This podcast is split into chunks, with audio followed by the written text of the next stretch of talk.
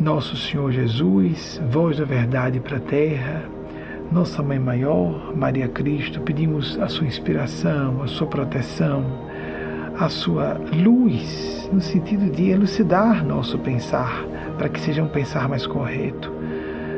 Pedimos sua luz para os nossos sentimentos, os sentimentos que sejam mais elevados, mais altruísticos, que nos tracionem mais, sejam mais prioridade em nossas vidas, os mais voltados ao ideal, vocacional profissional, vocacional espiritual, vocacional familiar.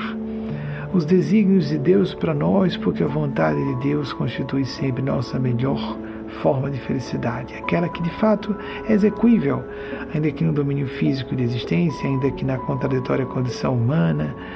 Ajude-nos, nosso Senhor Jesus, Nossa Senhora, Gabriel Cristo, almas santas do céu, espíritos santos de Deus e o próprio Santíssimo, Sacratíssimo Espírito de Deus.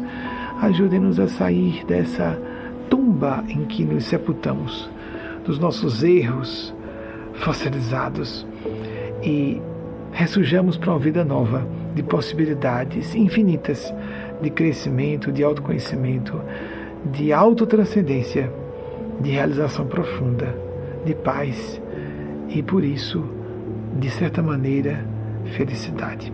Assim seja.